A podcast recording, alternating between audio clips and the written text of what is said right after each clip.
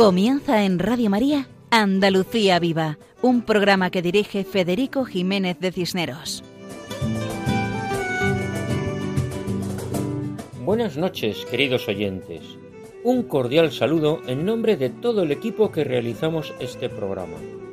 Esta noche, cuando el reloj marca la una de la madrugada, que son las doce de la noche, o sea, las cero horas del lunes en el archipiélago canario, nos disponemos a compartir con ustedes nuestro programa titulado Andalucía Viva, programa quincenal con el que pretendemos difundir todo lo bueno y solo lo bueno que tenemos en Andalucía. Y para difundirlo, hablamos de lo que refleja la presencia cristiana y mariana. Todos conocemos la riqueza de la presencia cristiana en estas tierras. Se expresa en las cofradías y hermandades en los nombres de las calles y de las poblaciones y de las empresas y de los comercios, en las ermitas y los santuarios, en los nombres propios, en los azulejos, en las estampas, medallas e imágenes, etc. Una vez más, comenzamos nuestro programa encomendando a Dios a todos nuestros oyentes en sus necesidades espirituales y materiales, y pedimos por el alma de las miles de víctimas de la pandemia y pedimos también por la salud de todos los enfermos y sus familiares, por todo el personal sanitario y por todos los que, con su trabajo callado y eficaz, tanto colaboran para intentar controlar los contagios y vencer la enfermedad. Por los que se entregan a consolar a los enfermos y a sus familiares. Pedimos por los capellanes de los hospitales, y por los que rezan pidiendo a Dios por el final de esta pandemia que tanto sufrimiento está ocasionando. Pedimos por nuestras familias, para que mantengan la fortaleza que están demostrando diariamente en esta situación de dificultad. Qué grandeza la institución familiar, basada en la voluntad libre de un hombre y una mujer, un matrimonio, que tantas veces por su entrega generosa recibe el don de los hijos. Todos hemos tenido un padre y una madre, y nos damos cuenta de la grandeza de la familia, donde te quieren por lo que eres y no por lo que tienes. La familia es necesaria, porque une y ama, y es bueno que las familias cristianas seamos testimonio del amor de Dios, y para eso la oración familiar es imprescindible. Padres e hijos rezando juntos para luego poder ayudar a los demás. Que nuestro mundo tiene mucha necesidad de ayuda. Pedimos especialmente por todos nuestros gobernantes, para que se dejen iluminar por Dios y busquen siempre el bien común y construyan la paz social desde la justicia. Porque, como ya hemos dicho en otras ocasiones, este virus que se ha escapado del control ha puesto en evidencia lo poco que sirven las armas, las riquezas y el poder, lo frágiles y vulnerables que somos, porque el virus ataca por igual a ricos y a pobres.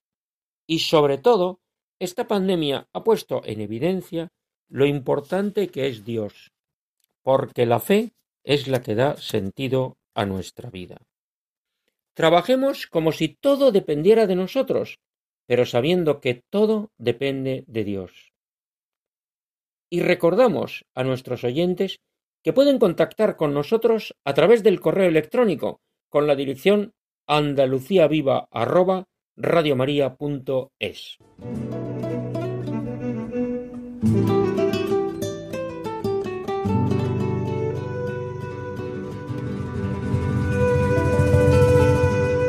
Esta noche comenzamos nuestro programa hablando de la Hermandad de la Virgen Reina de todos los santos, gracias a la colaboración de Consolación Calvo de Mora. Después, escucharemos la historia de la residencia de ancianos más antigua del mundo, que lleva casi 500 años funcionando y que está en Andalucía, en Sevilla. Y conoceremos algunas cosas de esta institución gracias a la colaboración de María José Navarro. Escucharemos la canción titulada Espíritu, de Jesús Cabello. Juan Jurado nos explica la cooperativa Santa Isabel de la localidad de Torres, en tierras jienenses. Paco Fabián interpreta la canción con mensaje ofertorio de esperanza. Juan José Bartel nos acerca a San Bartolomé de la Torre, en tierras onubenses. Y escucharemos la intervención de una oyente de nombre Marisol, desde Alicante, que nos cuenta una historia muy interesante. Todo esto en nuestro programa de hoy, titulado Andalucía Viva, dentro de la programación de Radio María. Adelante, siempre adelante.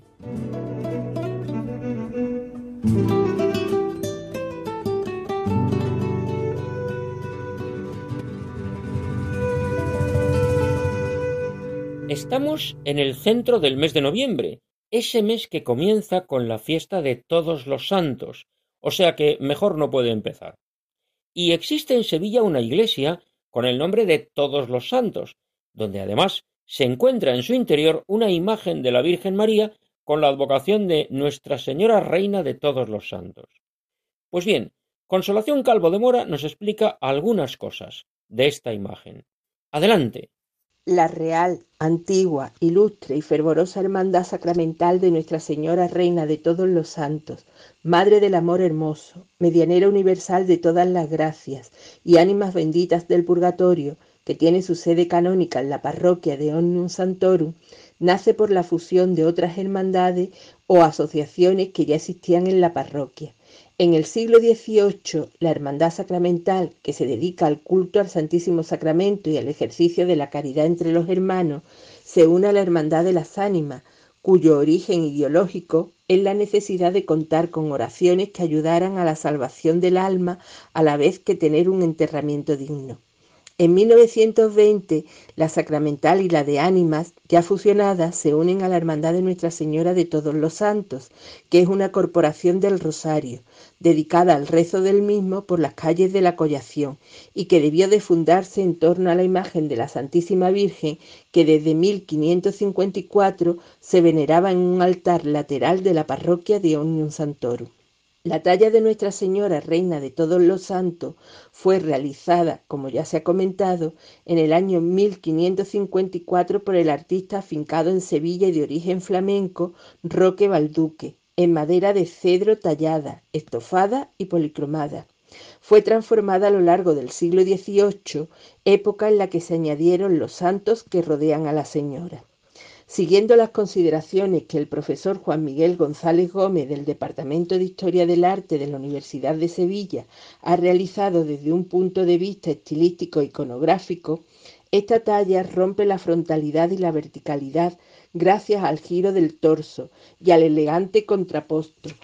La rítmica distribución de los paños que envuelven la figura desde las caderas hasta los pies responde al gusto renacentista de la época. Iconográficamente, la Reina de todos los santos obedece al modelo de la Virgen Conductora, cuyo origen hunde sus raíces en Bizancio. María aparece de pie con el niño en su brazo izquierdo. De esa forma le muestra al espectador el camino de la salvación y de la vida. La actitud desenfadada del niño Jesús, que juguetea con los pliegues de la túnica materna, insiste en los afanes naturalistas de la escultura. En este sentido, la postura de la Virgen se puede interpretar también como una intención maternal de protección. Para subrayar la realeza de María, luce la imagen corona, cetro y manto real. Sobre su cabeza exhibe una resplandecente corona decorada con doce estrellas, que aluden a las doce tribus de Israel o al Sagrado Colegio Apostólico. En su mano derecha porta el cetro real como dispensadora de todas las gracias y el amplísimo manto es el típico manto de misericordia, de regambre medieval. Esta suntuosa prenda simboliza la acogida de María a todos sus hijos y su aura decoración floral indica las innumerables virtudes que adornaron el alma de María. También hay que destacar el matiz concepcionista de la Reina de todos los santos. Entre los símbolos que acompañan a María destaca la media luna, concebida a modo de escabel en representación del universo material creado.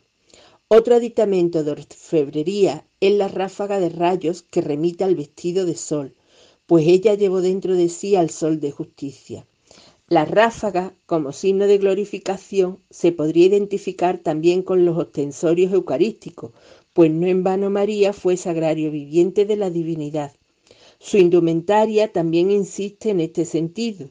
En ella se combinan el jacinto de la túnica con el azul y oro del manto, colores típicamente inmaculistas, hasta que Pacheco impone en Sevilla el blanco para el vestido y el azul para el manto.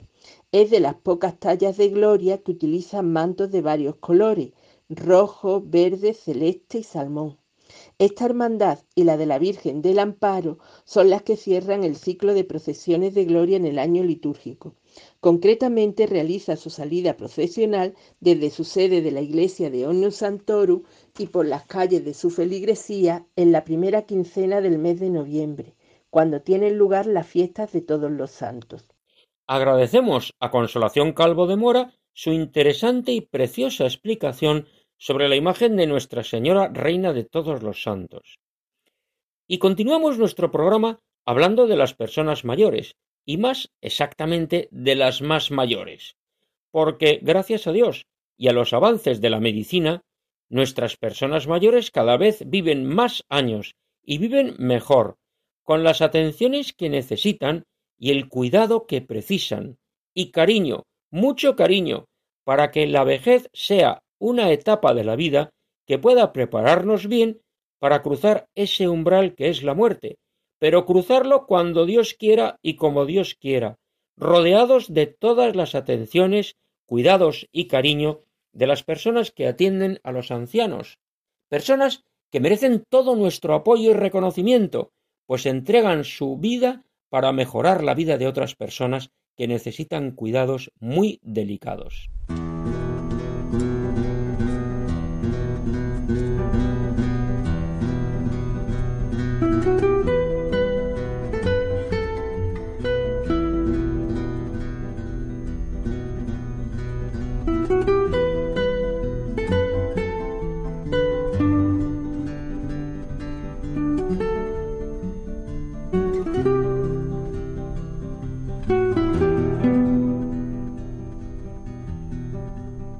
Estos acordes musicales nos acercan a la sección que llamamos llenos de esperanza. Sirva esta sección como homenaje a todos nuestros ancianos y como homenaje a todas las personas que atienden a los ancianos, que cuidan de ellos y especialmente a los ancianos andaluces, porque el programa Andalucía Viva está diseñado para hablar de los hombres y las tierras de Andalucía. Pues bien, es posible que nuestros oyentes desconozcan que en Andalucía se encuentra la residencia de ancianos más antigua del mundo, así como suena, pues así lo hemos leído, y a no ser que se demuestre lo contrario, tendremos que aceptarlo. Una residencia que lleva funcionando desde hace 450 años. Vamos a contar algo de ello con la ayuda de María José Navarro. Adelante.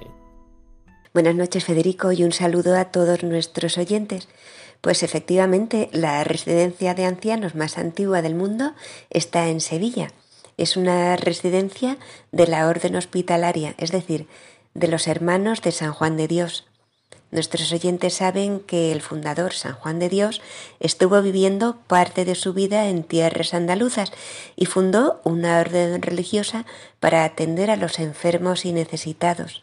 Pues dentro de esa orden religiosa está la residencia San Juan de Dios, que mantiene el nombre y es una entidad religiosa perteneciente a la orden hospitalaria San Juan de Dios, concretamente a la provincia bética que tiene el precioso nombre de Nuestra Señora de la Paz. Su domicilio social es calle Sagasta número 1 de Sevilla, en pleno corazón de esta ciudad. En dicho centro se acogen a personas mayores, estando promovido y gestionado por la Orden Hospitalaria de San Juan de Dios. Es decir, que se mantiene la titularidad. Y concretando la historia, recordemos que la residencia fue fundada en 1574 por Pedro Pecador. Pedro Pecador funda el Hospital de las Tablas con el nombre de La Santa Cruz en 1543 donde recoge a peregrinos y desamparados, haciéndose más tarde enfermería para curar a los enfermos que llegaban. En 1574 se trasladan a esta casa con el dinero de la venta del hospital y aportaciones del capitán don Hernando de la Vega. El nuevo hospital se llamó Nuestra Señora de la Paz, contando este con treinta camas para enfermos incurables. Al morir don Hernando de la Vega, deja al hospital una parte de su capital. Este estaba dotado de muy buenas salas de enfermería, donde llegaron a alojarse posteriormente hasta doscientos militares enfermos. O sea, la residencia es fundada en 1574, hace casi 450 años. Pero en realidad ya venía de antes, del año 1543.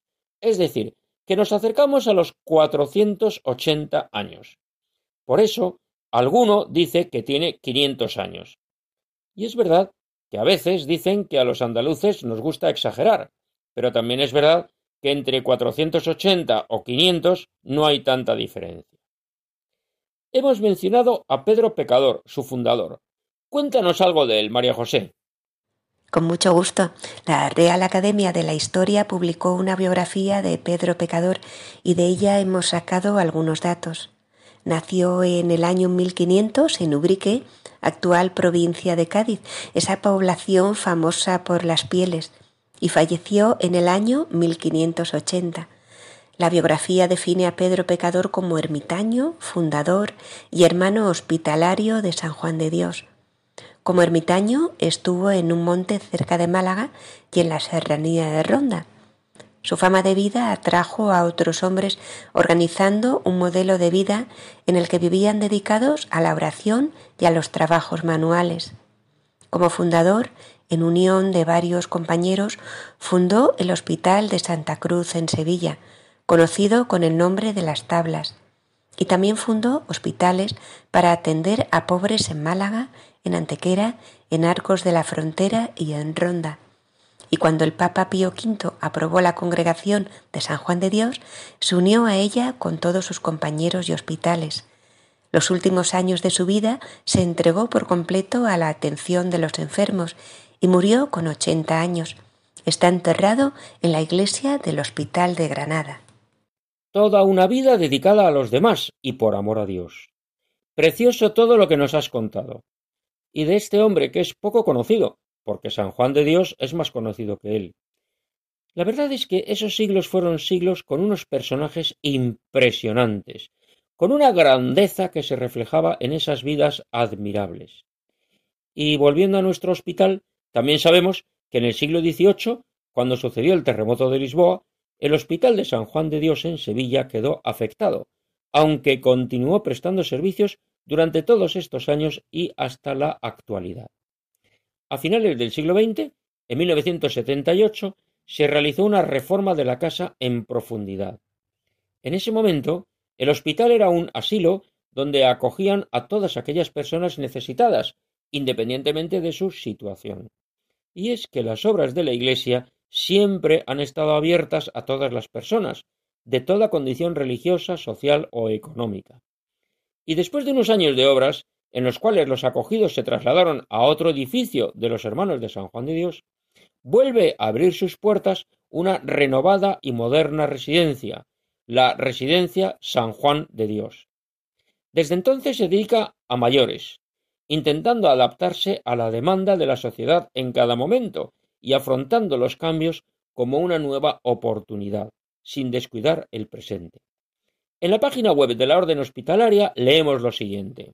La Residencia San Juan de Dios continúa desarrollando una labor de interés público de carácter benéfico social, con gestión privada sin ánimo de lucro.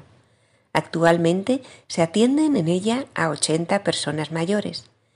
El centro, de acuerdo con el ideario de los centros asistenciales de la Orden, tiene como objetivo, entre otros, ayudar a las personas de la tercera edad mediante la interacción de equipos multiprofesionales para que alcancen el mayor grado de bienestar físico, psíquico y social. En su afán por mejorar cada día, con fecha 17 de junio de 2016, la residencia obtuvo el certificado de calidad avanzada por parte de la Agencia de Calidad Sanitaria de Andalucía, AXA, dependiente de la Consejería de Salud de la Junta de Andalucía. Es sin duda un reconocimiento importante que genera confianza en el centro. Este reconocimiento nos compromete aún más si cabe en la búsqueda de un mayor bienestar de cara a nuestros residentes, la mejor atención, la mejor asistencia, el mejor trato, los mejores cuidados. Esta certificación tiene que motivarnos cada día en nuestro trabajo, de manera que se plasmen en nuestras actuaciones el estilo propio de San Juan de Dios y los valores de la institución. Pues muchas gracias a María José Navarro por su colaboración. Y ya saben nuestros oyentes que la residencia de ancianos más antigua del mundo está en Sevilla y que tiene el hermoso nombre de San Juan de Dios. Conocer todas estas obras nos ayuda a comprender la grandeza de la Iglesia, y estas cosas nos animan a continuar por el camino del amor a Dios y la entrega a los demás. Seguidamente, escuchamos una canción de Jesús Cabello, titulada Espíritu, porque sabemos que necesitamos el Espíritu para llenarnos de Dios, ser felices y ser testigos. Espíritu, manda tu luz desde el cielo, prende una llama en mi pecho. Espíritu, Espíritu, don en tus dones espléndido, fuente de todo consuelo. Espíritu, Espíritu, Espíritu, y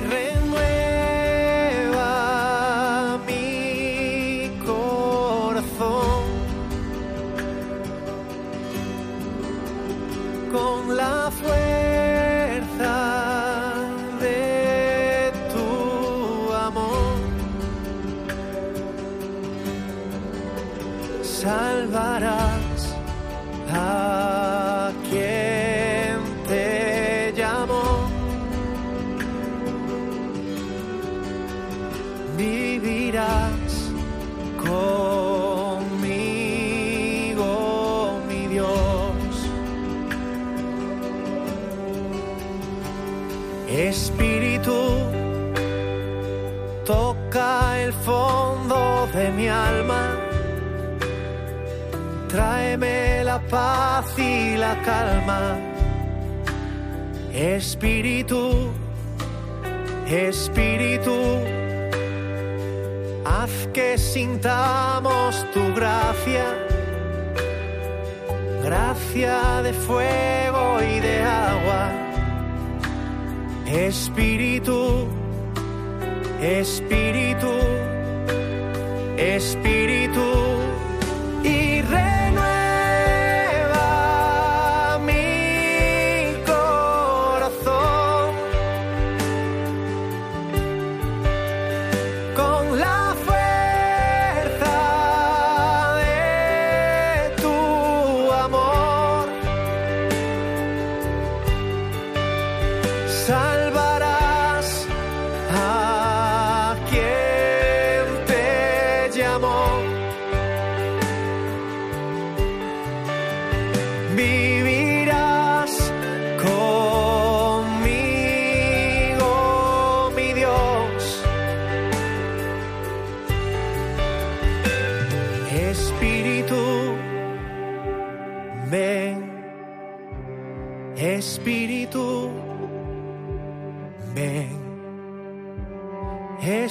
Espíritu, ven.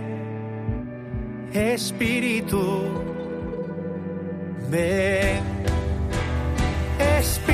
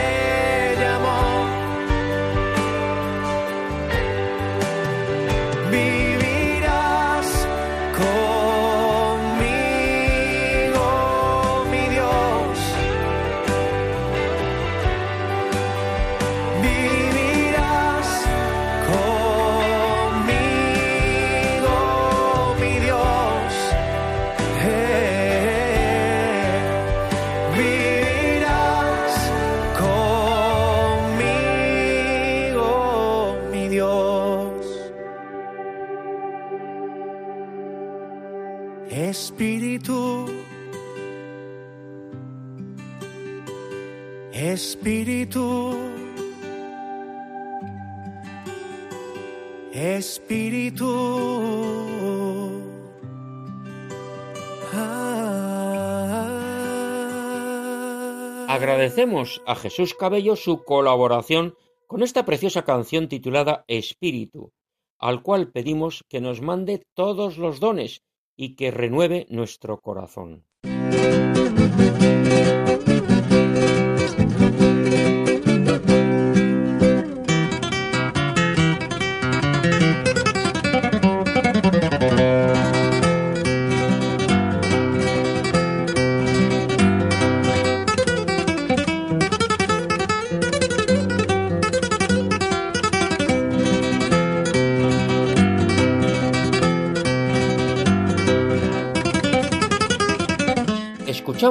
Estos acordes musicales que nos dan entrada a la sección titulada Con nombre propio, dedicada a las cooperativas y empresas agroalimentarias andaluzas con nombre cristiano, sección que dirige Juan Jurado. Adelante. Cooperativa Santa Isabel en Torres, de la provincia de Jaén. Hola amigos de Radio María. Hoy, en Andalucía Viva, dentro de la sección con nombre propio, visitaremos desde nuestras casas la cooperativa Santa Isabel de Torres, en la provincia de Jaén. Las cooperativas y empresas agroalimentarias de nuestra tierra andaluza, con mucha frecuencia, llevan en su denominación social el nombre de nuestro Señor, de alguna advocación de la Virgen o de algún santo o de alguna santa, como hoy, Santa Isabel. Siempre que leo en las fachadas de sus instalaciones estos nombres propios, me llevan a la reflexión sobre el sentido trascendente de nuestro trabajo diario con nuestro trabajo, en el hogar o en la empresa, durante nuestro paso por la vida estamos realizando la siembra, y la cosecha la recogeremos un día, en la vida eterna. Hoy, en esta sección con nombre propio, nos acercamos al pasado, al presente y al futuro de la Sociedad Cooperativa Andaluza Santa Isabel, de Torres, conocida por su excelente aceite de oliva virgen extra que comercializa con la marca Señorío de Camarasa.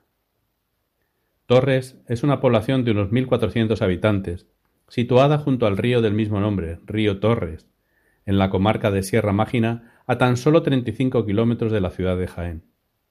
Su economía se basa en el aceite de oliva mayoritariamente, también en la cereza, lo que permite ver, cuando los cerezos están en flor, allá, allá por el mes de abril, sus valles de un color blanco inolvidable. Sus paisajes y la abundancia de manantiales de agua han impulsado que el turismo rural esté en crecimiento. Cuando se visita Torres, además de admirar los valles de olivos y de cerezos, es aconsejable conocer la iglesia parroquial de Santo Domingo de Guzmán, del siglo XVI o XVII. Es un precioso templo renacentista con tres naves, la del centro más ancha y las dos naves laterales con bóveda de cañón.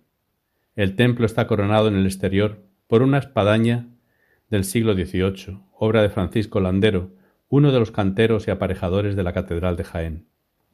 En el interior, a los lados del presbiterio, hay dos majestuosos arcos del siglo XVII. Se conserva una pila de bautismo del siglo XV de cerámica vidriada de color verde con caracteres góticos sobre un pie de piedra. El párroco es don Juan Carlos García Serrano, y el pasado mes de octubre doce jóvenes pudieron recibir el sacramento de la confirmación. Torres cuenta también en su patrimonio arquitectónico con el Palacio de los Marqueses de Camarasa, señores de Torres, del siglo XVI. En su fachada principal, estructurada en dos pisos, destaca la hermosa portada de cantería. La fachada está rematada por un alero con la cabeza de un angelote. La cooperativa olivarera de Torres comenzó a producir aceite de oliva hace más de treinta años, y sus fundadores torreños, que así se llaman los naturales de Torres, quisieron que llevara el nombre de Santa Isabel, prima de la Virgen María, esposa de Zacarías y madre de San Juan el Bautista. Celebramos la festividad de Santa Isabel en todo el mundo el día 5 de noviembre. El Evangelio de Lucas describe cómo Isabel y Zacarías, dos ancianos sin descendencia, conciben milagrosamente un hijo, según revela Dios a través del ángel Gabriel. Zacarías era sacerdote del templo de Jerusalén. Fue el mismo Gabriel quien le anunció que se quedaría mudo Y así fue, hasta después del nacimiento del niño, en que recuperó el habla tras escribir en una tablilla Su nombre es Juan. En este mes de noviembre, quizás el mes más espiritual del año litúrgico, vamos a disfrutar con la siguiente lectura del Evangelio de San Lucas sobre la visitación de María a Isabel.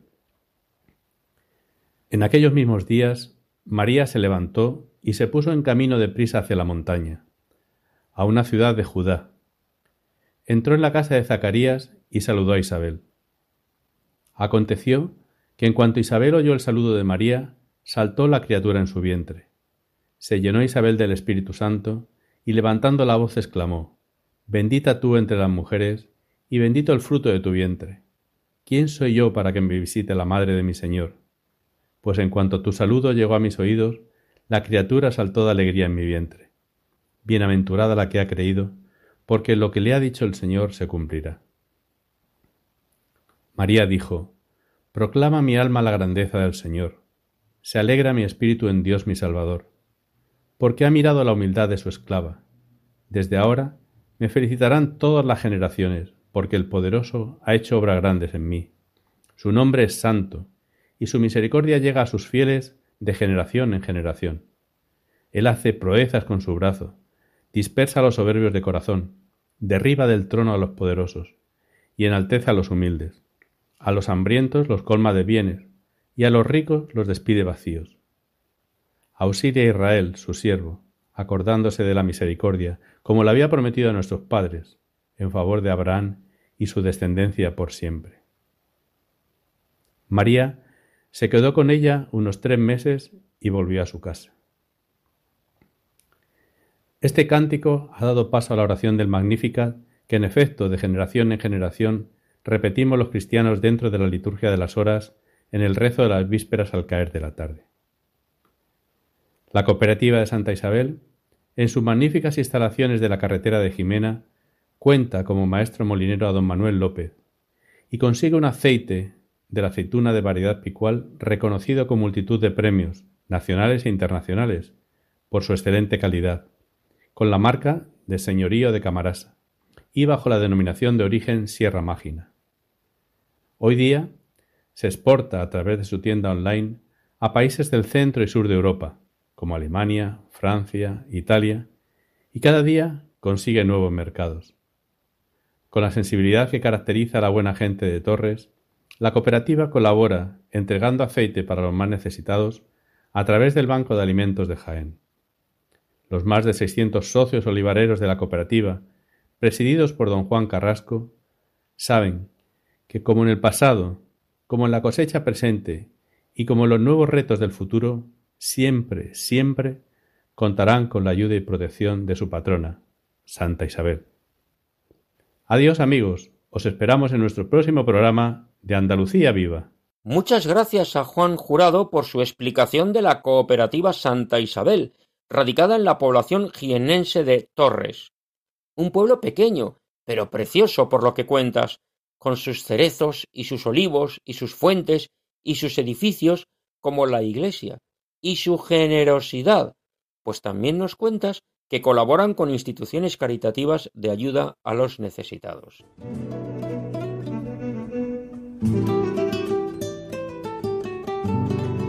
Están ustedes escuchando el programa Andalucía Viva, dedicado a los hombres y las tierras andaluzas, dentro de la programación de Radio María, un programa quincenal que emitimos a la una de la madrugada, que son las doce de la noche en las Islas Canarias, y que dirige quien les habla, Federico Jiménez de Cisneros. Y pasamos a la sección dedicada a la canción con mensaje y titulada De lo humano a lo divino. Una vez más, el guitarrista Paco Fabián nos ofrece en esta ocasión una canción titulada Ofertorio de Esperanza. Adelante, Paco.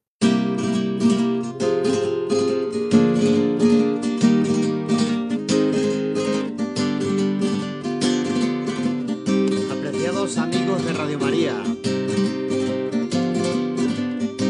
Muy buenas noches.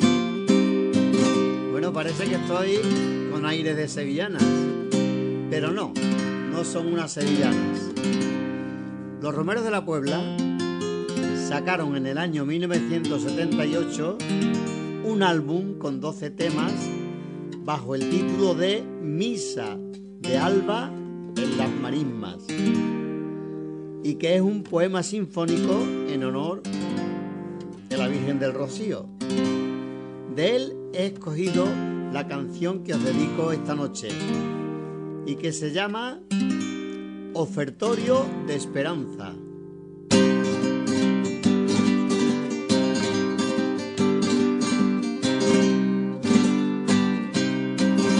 Te ofrece plenamente buen pastorcillo a cambio de lo poco que me has pedido. Por eso quiero traerte mi ofrenda, por eso quiero traerte mi ofrenda de rociero.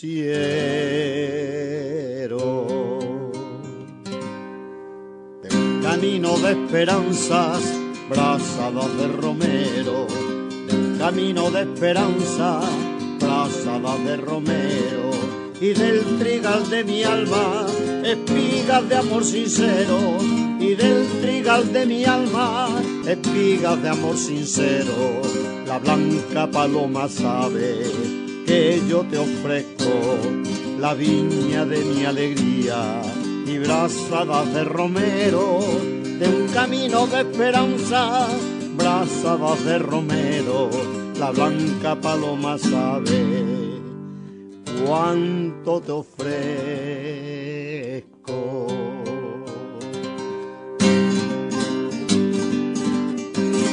Abierto la puerta de tu granero y derramas tu gracia sin regateo. Por las veredas llegan los rocieros, por las veredas llegan los rocieros con sus ofrendas. El camino de esperanza brazadas de romero, camino de esperanza, brazadas de romero, y del trigal de mi alma, espigas de amor sincero, y del trigal de mi alma, espigas de amor sincero, la blanca paloma sabe que yo te ofrezco la viña de mi alegría. Y brazadas de romero un camino de esperanza, brazadas de romero, la blanca paloma sabe cuánto te ofrezco.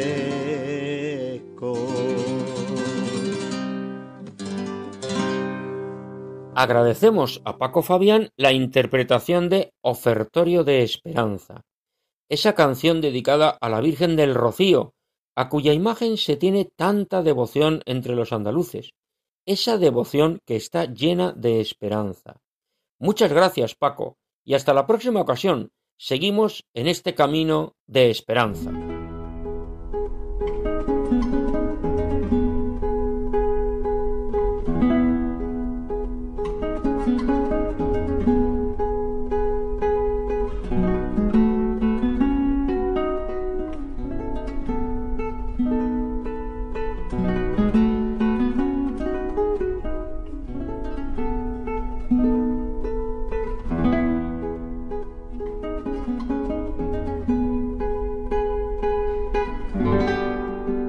Esta música que escuchamos nos avisa de que pasamos a la sección Nombres Cristianos, donde Juan José Bartel nos habla de los lugares andaluces con nombre religioso.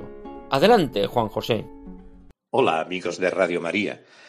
Hoy nos acercamos a San Bartolomé de la Torre, un municipio de la provincia y diócesis de Huelva. Está situado a 29 kilómetros de la capital, en la comarca del Andévalo, en una llanura rodeada de eucaliptos. Entre la tierra llana y las primeras estribaciones participa de ambos ecosistemas y de aprovechamientos agrícolas y ganaderos. Esta condición permitió desde tiempos remotos el poblamiento y la existencia de elementos datados al menos desde el Neolítico. Se ha encontrado en el Cabezo de las Palmas un monumento megalítico con corredor y ajuar funerario. Vinculada históricamente al marquesado de Gibraleón una rama del condado de Niebla, data de finales del siglo XVI y tomó su independencia más tarde. Según Juan Márquez Domínguez en su libro San Bartolomé de la Torre, la Tierra y sus hombres, San Bartolomé fue fundado en 1589. Como era costumbre en la época, mediante una carta que daba carácter de municipio al asentamiento que los primeros bartolinos hicieron en esta zona, a la vez que se recogían los derechos y deberes que contraían las personas que decidían acudir a este nuevo pueblo, en su mayoría gente humilde de los alrededores y de la vecina Portugal. San Bartolomé ha experimentado un cambio considerable en su economía a partir de la modernización de las explotaciones agrícolas y la creación de charcuterías de manera permanente. Su principal actividad productiva que antaño fueron las dehesas, los cereales y la ganadería, ha dejado paso a los cítricos, las fresas, el olivar y un cada vez más importante sector servicios. El topónimo de San Bartolomé de la Torre viene dado por su devoción al santo apóstol y por una antigua torre cercana a la población. Del apóstol sabemos que se identifica con Natanael, cuyo nombre significa regalo de Dios. Nacido en Caná de Galilea, fue presentado por Felipe a Cristo Jesús en las cercanías del Jordán, donde el Señor le invitó a seguirle y lo agregó a los doce. Después de la ascensión del Señor, es tradición que predicó el Evangelio en la India y en Armenia, y que fue coronado con el martirio. Lo despellejaron y cortaron la cabeza. Es patrono de los carniceros y de los fabricantes de libros, y es un ejemplo para todos nosotros de predicación del amor de Dios y de testimonio personal de vida. De la torre de esta población sabemos que es un claro exponente de torre vigía que controlaba los puntos de comunicación con la zona minera serrana y la costa, hasta sus límites con Portugal. Está formada por cuatro monolitos de piedra con una sola puerta adintelada. Se halla enclavada a unos 700 metros del núcleo urbano, sobre una pequeña loma que no supera los 128 metros de altura. Su construcción se remonta a un periodo entre mediados y finales del siglo XIII. La iglesia parroquial, del siglo XVII, de estilo barroco y con una hermosa torre, tiene la planta en cruz y en su cruce encontramos una pequeña cúpula. Según se entra, a la izquierda, podemos encontrar la pila bautismal. Se encuentra la iglesia en el centro de la localidad, en la Plaza de España, y como el amor de nuestro Señor, de ella parten todas las calles del pueblo hacia todas las direcciones. En la fachada encontramos, justamente encima de la puerta, un corazón de Jesús, que viene diciendo que en tiempos de la guerra le pegaron un tiro y que aún sigue la marca allí. Fue reconstruida la parroquia como la gran mayoría de los edificios más antiguos de la provincia de Huelva debido al gran terremoto de Lisboa de 1775. El 20 de enero de cada año se celebra la procesión del copatrón de la localidad, San Sebastián. Se caracteriza por la procesión del santo, acompañada durante todo su recorrido por la ancestral danza de las espadas, que la acompañan por varias calles del pueblo. Posteriormente, aproximadamente a las cinco o seis de la tarde, tiene lugar la subasta de los ramos, típica subasta donde en unas ramas secas las gentes del pueblo van colgando todo tipo de cosas que luego en la zona conocida como el Santo se subastará a la vista de todos los vecinos, siendo curioso escuchar y ver el ambiente que genera este pequeño evento. Para la primavera se ha recuperado la tradicional Cruz de Mayo Bartolina, el buen ambiente y la tradición se juntan en una tarde llena de música. El primer domingo posterior al día del Corpus Christi se celebra una procesión en honor de dicha festividad. Las calles de San Bartolomé quedan cubiertas por ramas verdes y por alfombras de flores elaboradas por los vecinos del pueblo, además de altares a lo largo de todo el recorrido de la procesión. Los niños que recientemente han hecho la primera comunión salen con sus trajes y vestidos para celebrar el día. El 24 de agosto se realiza la procesión de San Bartolomé, y ésta se acompaña de la danza de las espadas, que es una de las señas de identidad de las fiestas bartolinas. Se trata de un baile que data del siglo XVII y que procede de los habitantes castellano-leoneses que ocuparon la localidad en siglos pasados. La primera vez que esta manifestación religiosa se interpretó ante los vecinos de la localidad se hizo para mostrar reverencia al marqués de Gibraleón. La danza tiene una fuerte simbología guerrera. Prueba de ello es que los danzadores bailan frente a los patronos de la localidad, San Bartolomé y San Sebastián, con espadas traídas desde Toledo. Antes de, de, entrar el santo en la iglesia, se lleva a cabo la famosa puja de bancos. Durante los nueve días anteriores a la fiesta, tiene lugar en la iglesia del apóstol San Bartolomé la novena, que da la bienvenida cada año a la procesión del santo. Durante la novena se escuchan cohetes, la flauta y el zapateo de los danzadores por las calles del pueblo, invitando a la gente a salir. Y hasta aquí nuestro recorrido por San Bartolomé de la Torre en la provincia y diócesis de Huelva. Hasta el próximo programa, amigos de Radio María. Muchas gracias, Juan José Bartel, por hablarnos de San Bartolomé de la Torre en la provincia y diócesis de Huelva esa población que une el nombre de ese gran apóstol amigo del Señor que reconoce en Jesús al Hijo de Dios, y de la torre defensiva, y que cuenta con esa iglesia parroquial con la imagen del Sagrado Corazón de Jesús que expresa el amor misericordioso de Dios a todos.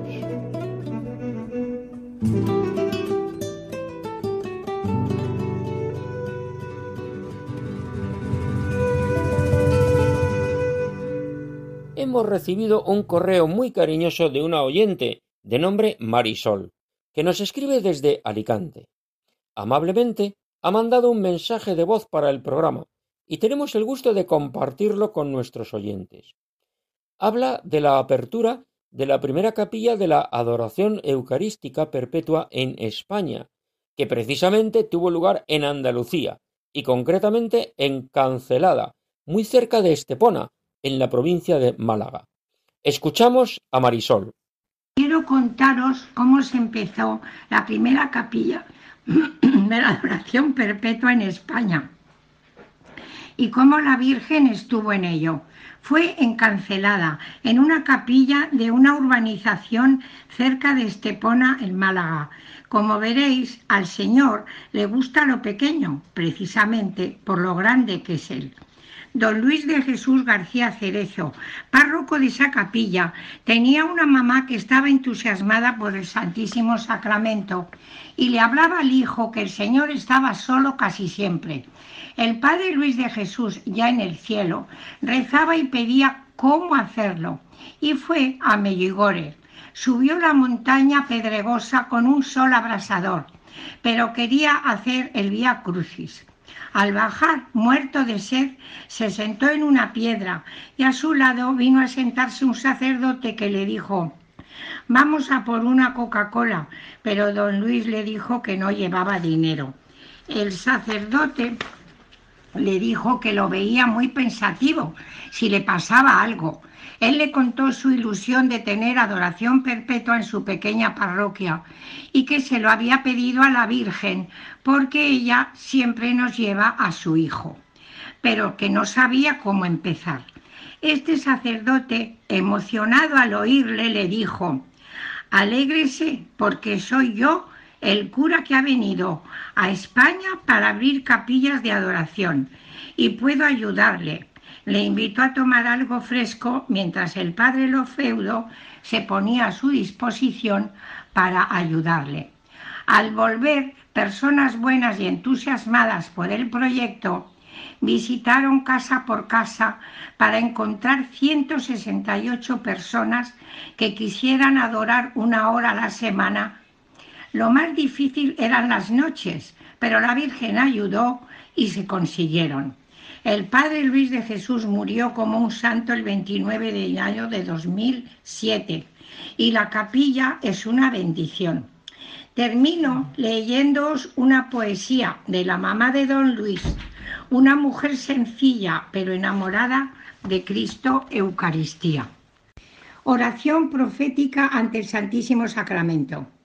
Cuando me pongo delante de tu sagrario Señor, me pongo a meditar que como a ti siendo Dios te tienen ahí encerrado y a puerta echada, y nosotros pecadores gozando de libertad. ¿Eso cómo puede ser? ¿Y tú cómo lo consientes?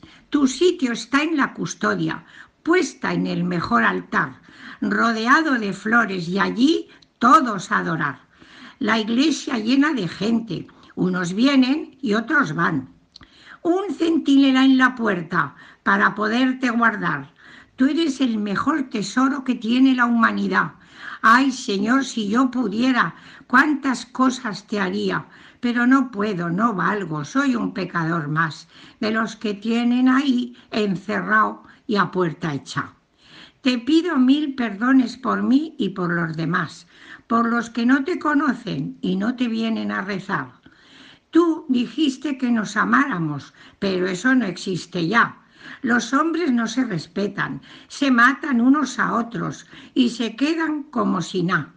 Todos pelean por mandar y como no se aman, no se saben gobernar. Pero como tu poder es tan grande y confiamos en tu amor, extiende tus brazos sobre la tierra para que todos te vean y todos pidan perdón. Todos te necesitamos y con tu mano misericordiosa, Padre mío, échanos tu bendición. Esta es una oración profética de la que estamos viviendo encancelada, escrita hace 30 o 40 años por la madre del padre Luis y que se llamaba Carmen Cerezo. Ahora es adoradora desde el cielo. Agradecemos a Marisol su mensaje, que además nos acerca a las capillas de adoración perpetua, donde podemos ir cualquier día a cualquier hora a rezar, pedir, reparar, agradecer, acompañar a Jesucristo presente en la Eucaristía. Como ella cuenta, hace unos años llegó a España el padre Justo Lofeudo, procedente de Argentina, con la misión de abrir capillas de adoración perpetua en España. Y la primera fue en la Costa del Sol, en Cancelada. Después vinieron otras muchas, repartidas por toda España, desde ciudades grandes a poblaciones medianas y pequeñas, que suman más de cincuenta capillas en este momento, y que son esos lugares donde un grupo de personas se relevan día y noche para acompañar a Jesús en la Eucaristía. Porque se trata de que el Santísimo Sacramento pueda estar expuesto a la adoración de los fieles y siempre esté acompañado, para que así también otros puedan entrar a adorar cuando quieran. Queridos oyentes, con esto llegamos al final del programa de hoy. Repetimos nuestro correo electrónico para que puedan comunicarse con nosotros. Pueden escribirnos a la siguiente dirección andaluciaviva@radiomaria.es y les contestaremos con mucho gusto. Desde Andalucía, tierra de María Santísima, reciban un saludo muy cordial, de corazón, de todos los que hemos hecho este programa de hoy. Consolación Calvo de Mora, María José Navarro, Juan José Bartel, Juan Jurado, Paco Fabián y quien les habla, Federico Jiménez de Cisneros. Dentro de quince días, si Dios quiere, nos encontraremos una vez más en este programa de Radio María.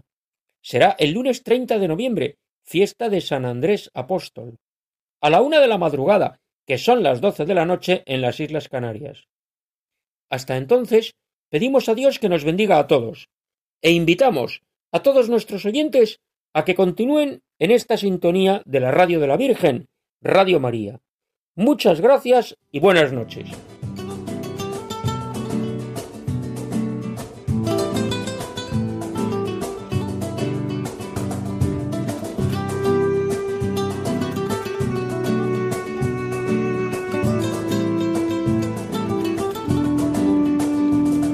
Han escuchado en Radio María Andalucía Viva, un programa dirigido por Federico Jiménez de Cisneros.